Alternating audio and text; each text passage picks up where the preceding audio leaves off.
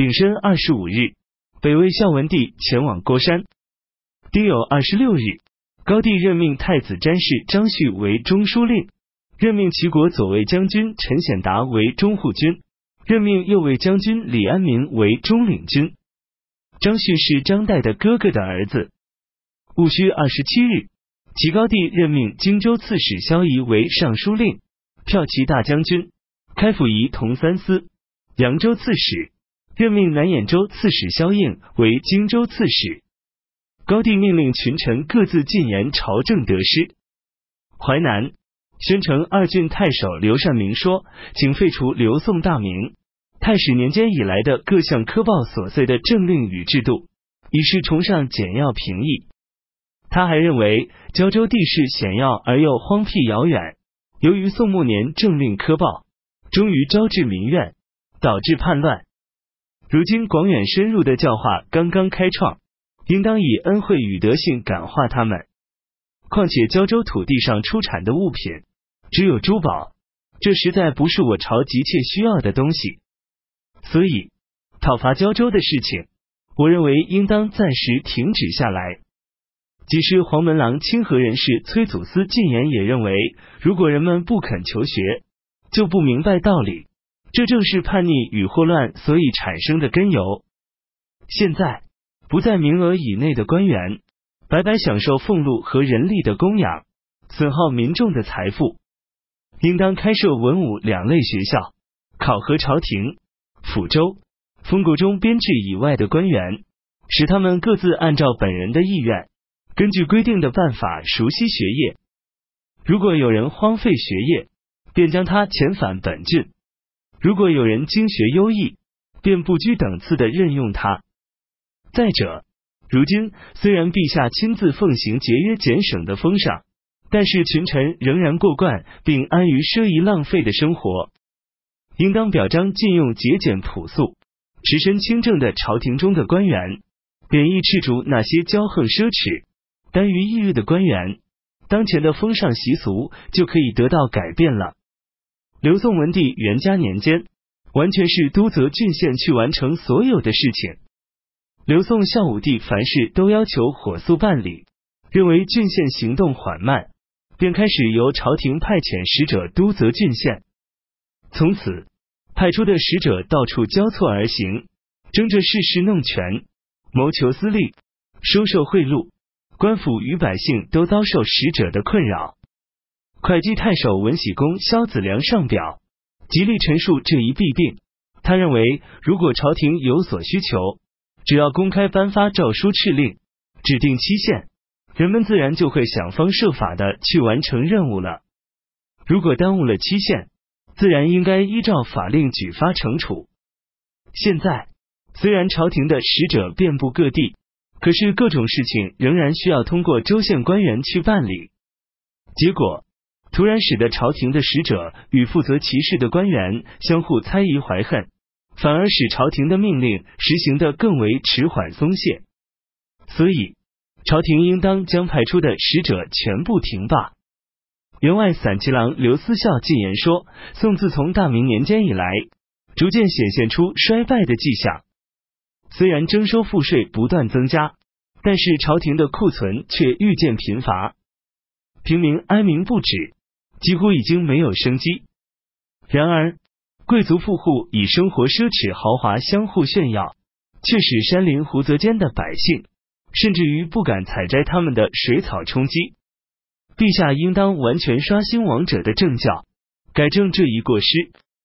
高帝对刘善明等人都给予奖励，还将有的表奏交付外廷，让有关部门详细斟酌适用的办法，上奏施行。己亥二十八日，高帝颁诏说：皇子。皇孙两公和诸王一律不允许营建庄园别墅，霸占山林湖泊。北魏孝文帝返回平城，北魏秦州刺史魏洛侯、雍州刺史宜都王拓跋牧尘、长安镇将陈体等人都因贪婪残暴、行为不轨而获罪。魏洛侯与拓跋牧尘被判处死刑，陈提流放到边远地区服役。北魏孝文帝还颁诏说，朝廷设置负责侦查内外的官员有一千多人，他们对于犯有重罪的人，只要收到贿赂，便不再举报；却对犯罪较轻的人，吹毛求疵的揭发检举，应当将侦查内外的官员全部罢除。北魏重新设置数百名公检正直的人员，让他们在城邑的街道上巡逻防卫，捉拿任意喧闹打斗的人。从此，官吏与百姓才得以各安本业。刘宋自从太史年间以来，国家不断发生内忧外患，将帅各自募集不取，集结在建康周围。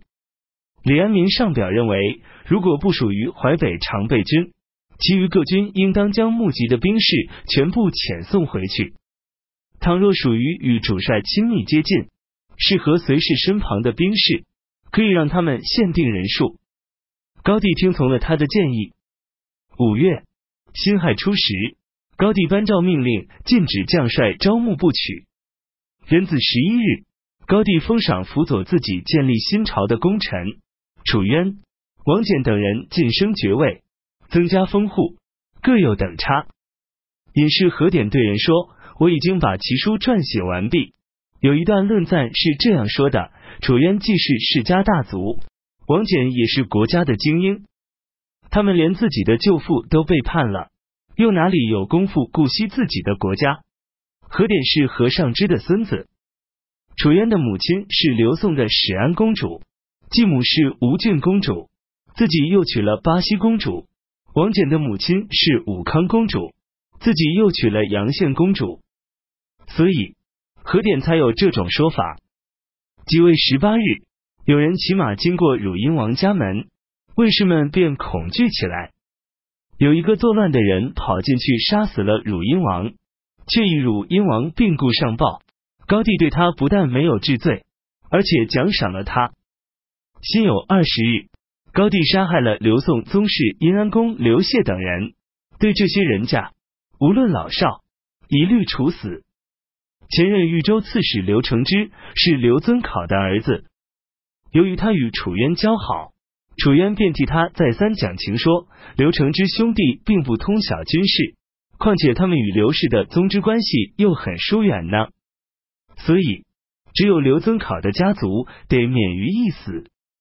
丙寅二十五日，高帝追尊王父为宣皇帝，追尊王母陈氏为考皇后。丁卯二十六日，高帝将皇子萧军封为衡阳王。高帝对兖州刺史袁崇祖说：“我新晋才得到天下，魏鲁肯定会以我们收容刘昶为口实，前来侵犯边界地区。寿阳帝当魏鲁南下的交通要道，如果没有你前去镇守，就无法制服这些胡虏了。”于是高帝将袁崇祖改任为豫州刺史。六月丙子初六，高帝诛杀游击将军姚道和。这是由于他因沈攸之起事而对朝廷怀有二心的缘故。甲子十四日，南齐高帝立王太子萧泽为皇太子，皇子萧仪为豫章王，萧应为临川王，萧晃为长沙王，萧烨为武陵王，萧维安成王，萧羌为鄱阳王，萧寿为贵阳王，萧建为广陵王，皇孙萧长茂为南郡王。已有十五日，刘宋顺帝被安葬在遂宁陵。由于健康居民成分复杂，存在着许多奸恶的盗贼，高帝打算设置福信，编制军民户籍，以五人为伍，以便校查。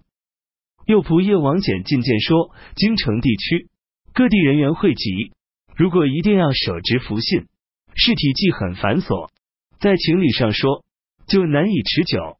这就是谢安所说的“不这样，怎么可以叫做京城”的意思了。于是高帝取消了原来的打算。当初胶州刺史李长仁故去以后，堂弟李叔宪代替他统领州中事务。由于不能够有效的发号施令，他便派遣使者向刘宋朝廷请求任命刺史。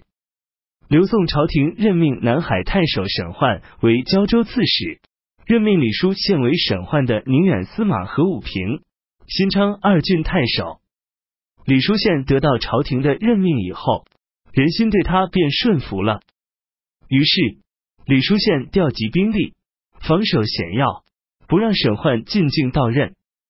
沈焕在玉林停留下来，因病故去。秋季七月丁未初期，高帝颁诏，只有交趾、李景没有接受朝廷颁布的年号。这是由于前朝的国运正当穷途末路的时候，两国产生了迷惘，于是不肯前来请受年号。根据这一特殊情况，应当赦免胶州。现在就任命李叔宪为胶州刺史，前去安抚南疆。北魏家卢镇主杨广相请求归降。丙辰十六日，齐高帝任命杨广相为沙州刺史。八月乙亥初六。